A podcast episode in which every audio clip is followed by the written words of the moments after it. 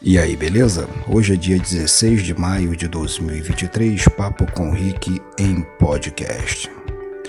Quantas vezes você foi pego de surpresa com as pessoas que você pensavam que eram e não eram? Você já reparou que muitas das vezes são os de dentro da sua casa que colocam você em situações difíceis?